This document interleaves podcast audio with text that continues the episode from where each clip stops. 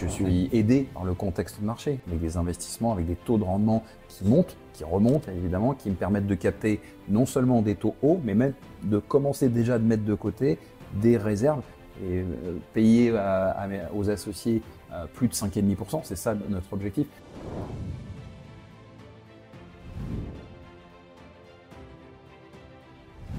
Bonjour à tous. Aujourd'hui, on reçoit Philippe Delhotel, directeur général délégué de Altaria Investment Managers. Bonjour Philippe, merci de votre présence aujourd'hui. Merci Victor. L'idée euh, aujourd'hui, c'est d'échanger sur euh, le contexte des SCPI, le marché de l'immobilier, euh, et d'avoir votre avis d'expert finalement sur la tendance du marché et comment vous voyez les choses sur l'évolution de ce marché. Alors peut-être pour commencer, aujourd'hui, on entend euh, euh, pas mal de choses dans la presse, notamment sur une potentielle fin de, de, la SCPI. Quel est votre regard sur, sur la situation actuelle sur le marché des SCPI ça fait 25 ans, presque 30 ans, hein, que je suis sur ce marché des, des, SCPI. Si je venais vous affirmer de façon très péremptoire ce matin que, que j'ai évalué que c'était la fin des SCPI, on peut déjà terminer cette, cet échange non seulement je suis persuadé du contraire, mais euh, oui, j'y ai intérêt, hein, puisque je, je, des nouveaux fonds euh, SCPI, donc c'est que j'y crois. Mais il y a peut-être quand même un petit bout de raisonnement derrière, tout ça. Euh, bien sûr, il s'est passé un, choc phénoménal pour toutes les classes d'actifs, pas que l'immobilier, qui est un choc de retournement complet sur les taux d'intérêt sans risque. je regardais ce matin, l'État français, il se finance à 10 ans, sa dette obligataire à un petit peu plus de 3,10%. D'accord? Les, Allemands, c'est presque 2,60. Et je peux prendre tout le, tout le paysage européen. Il a furieusement augmenté euh, sur une période très courte. Il s'est donc passé quelque chose d'assez basique finalement. C'est que euh, devant la remontée très brutale, on a eu un argent à zéro pendant très longtemps. Presque 15 ans de baisse quasi continue des, des taux d'intérêt sans risque.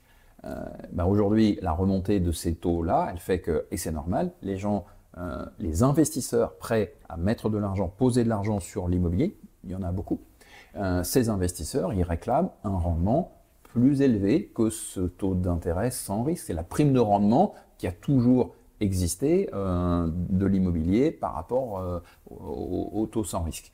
et ben aujourd'hui, cette hausse de taux de rendement, mécaniquement, elle entraîne une baisse sur la valeur des actifs quand ils, euh, changent de main. Voilà, c'est ça qui est en train de se passer. Ni plus, ni moins. C'est pas un choc sur les SCPI euh, qui serait mis au banc et plus du tout intéressante. C'est le sous-jacent immobilier, quand il est expertisé, ce qui nous est demandé, c'est sage, aujourd'hui, qui bouge euh, et qui baisse en, en valeur. C'est pas du tout un constat unanime c'est plus ou moins fort selon les classes d'actifs, selon les secteurs géographiques, selon les stratégies hein, qui sont qui sont menées. Là-dedans, les, SCPI, non, c'est pas du tout la fin. C'est sûr qu'il va y avoir une période, on est entré dans une période pour les SCPI qui embarquent un stock euh, historique euh, qui va être euh, avec un, un, petit peu challengé en matière de valeur, voire en matière de liquidité. Vous voyez, c'est pas parce que je viens moi avec une casquette de euh, défendant de, des nouveaux fonds que je dois euh, regarder avec mépris.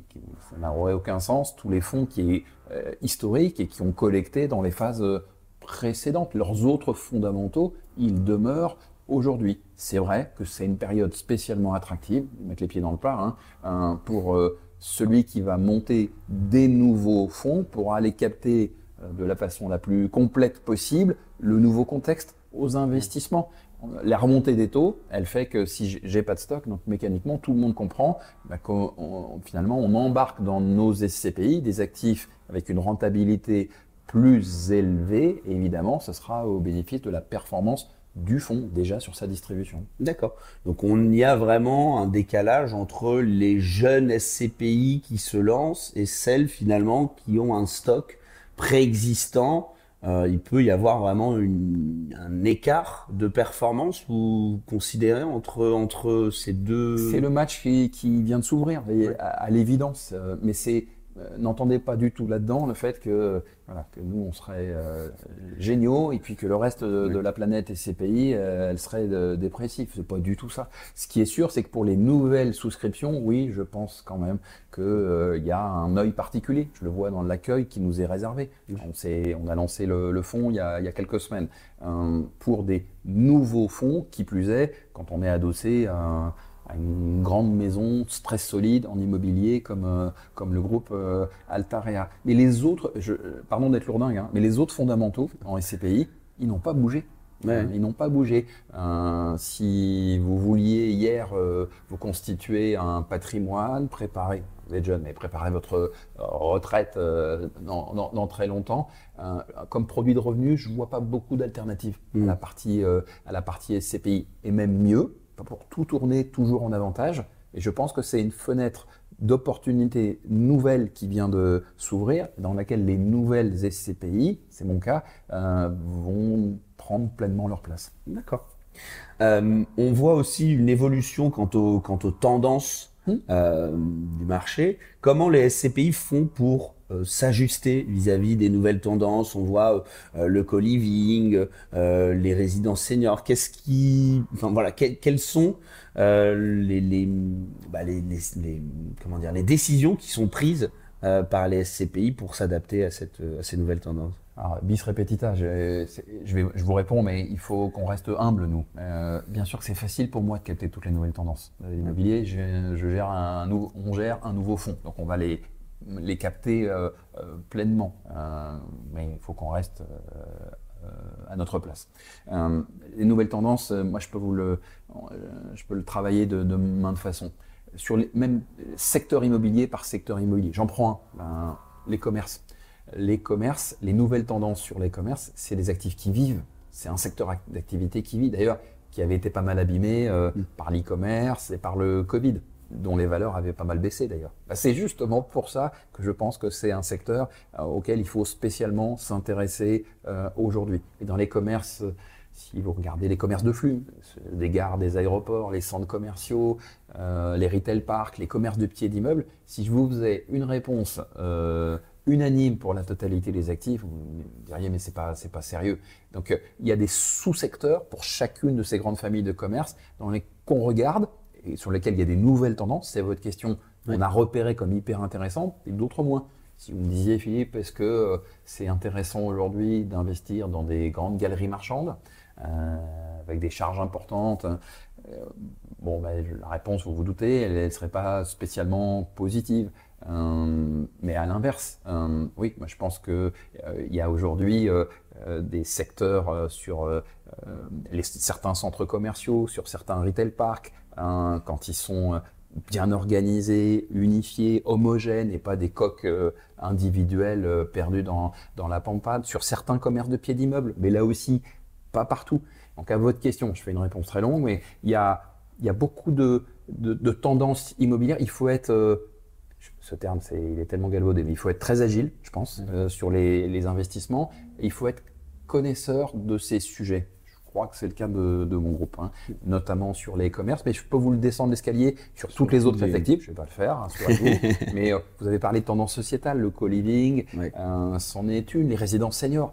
Euh, c'est autant de sujets, d'ailleurs, que je vais embrasser dans mon fond. Au fur et à mesure, je vais vouloir capter ces tendances-là à l'intérieur du fond, puisqu'il est, il est multi-thématique. Et évidemment, j'entendais normes environnementales, mais presque au-delà de normes environnementales, c'est subi, c'est contraint, c'est presque obligé. Mm. Ça donne l'impression d'une copie qu'on doit rendre absolument. Moi, je suis persuadé que la, durabilité, pour utiliser un terme un peu pompeux, euh, de, des immeubles, euh, des immeubles, des actifs, de commerce, de logistique, tout ce que vous voulez, qu'on est en train d'acheter, ce sera un critère déterminant de performance. Encore une fois, vous louerez moins, vous louerez mieux euh, un actif quand il est durable, euh, vous vendrez mieux un actif quand il, est, il a pris en compte ces critères de, durabilité.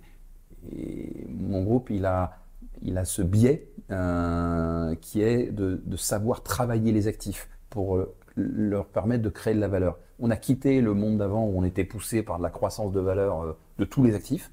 Là maintenant, c'est un, après le retournement, on est dans un, autre euh, milieu. Il faudra être capable de créer de la valeur sur, ça s'appelle de l'asset management, euh, pour utiliser un terme anglais. Bref, de créer de la valeur sur les actifs. Les seules indexations, elles ne suffiront plus si on veut faire les, performances hautes que, que les épargnants attendent de nous. D'accord. Euh, vous le disiez, le contexte actuel, il est plutôt favorable aux, jeunes SCPI. Est-ce que vous pensez qu'il est également favorable finalement aux investisseurs? Puisque c'est ça aussi qui est, important. Euh, est-ce que les investisseurs, bah, généralement, ont quelques freins justement sur bah, est-ce que c'est vraiment le bon moment? On voit une correction euh, du marché euh, sur le secteur du bureau. Donc, est-ce que vous considérez que pour les investisseurs, c'est un bon moment? Bon, Ce que j'ai retenu de, mon petit quart de siècle sur les SCPI, c'est que les SCPI, c'est pas d'une immense complexité dans le regard qu'on doit poser dessus. Hein. C'est comme un vélo qui doit jamais s'arrêter de pédaler. Jamais. Voilà. Pour qu'il soit sain, euh, c'est quand même un critère. Bah, pour qu'il continue de pédaler, il faut qu'il continue de collecter. Et je suis persuadé que le marché, donc le marché, c'est les épargnants, hein, euh, c'est un marché qui aujourd'hui va regarder euh, en priorité des véhicules qui vont pouvoir capter toutes ces nouvelles tendances pour relâcher la performance, non seulement la plus haute, mais la plus régulièrement haute, euh, haute possible. oui, donc c'est une prime évidemment qui sera donnée aux, nouveaux, euh, aux, nouveaux véhicules, ça j'en suis persuadé. D'accord. Donc vraiment plutôt sélectionner les investisseurs, vous préconisez aux investisseurs de vraiment aller euh, regarder dans le fond le, le, bah, les SCPI et de sélectionner plus, euh, euh, on va dire, plus, de manière plus spécifique certaines SCPI. Ah, c'est sûr qu'il y a plein de critères de, de sélection qui vont rentrer en ligne de compte, peut-être davantage le niveau de, levier, euh, bref, pour financer les, acquisitions. On n'est plus dans un contexte à, taux zéro. La constitution de réserve. Moi, j'ai pour ambition de constituer tout de suite des premiers matelas de réserve sur le véhicule, ce qui n'est pas complètement classique. Hein.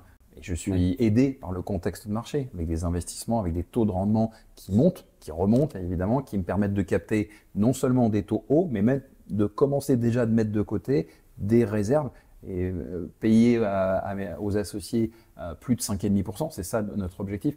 Moi, ce que je vis, c'est non seulement de payer plus de 5,5%, mais que ça dure le plus longtemps possible. Mmh. Pour ça, il faut s'ingénier à, avoir toute une série d'amortisseurs. Celui des réserves, c'est un point pour moi très important. D'accord.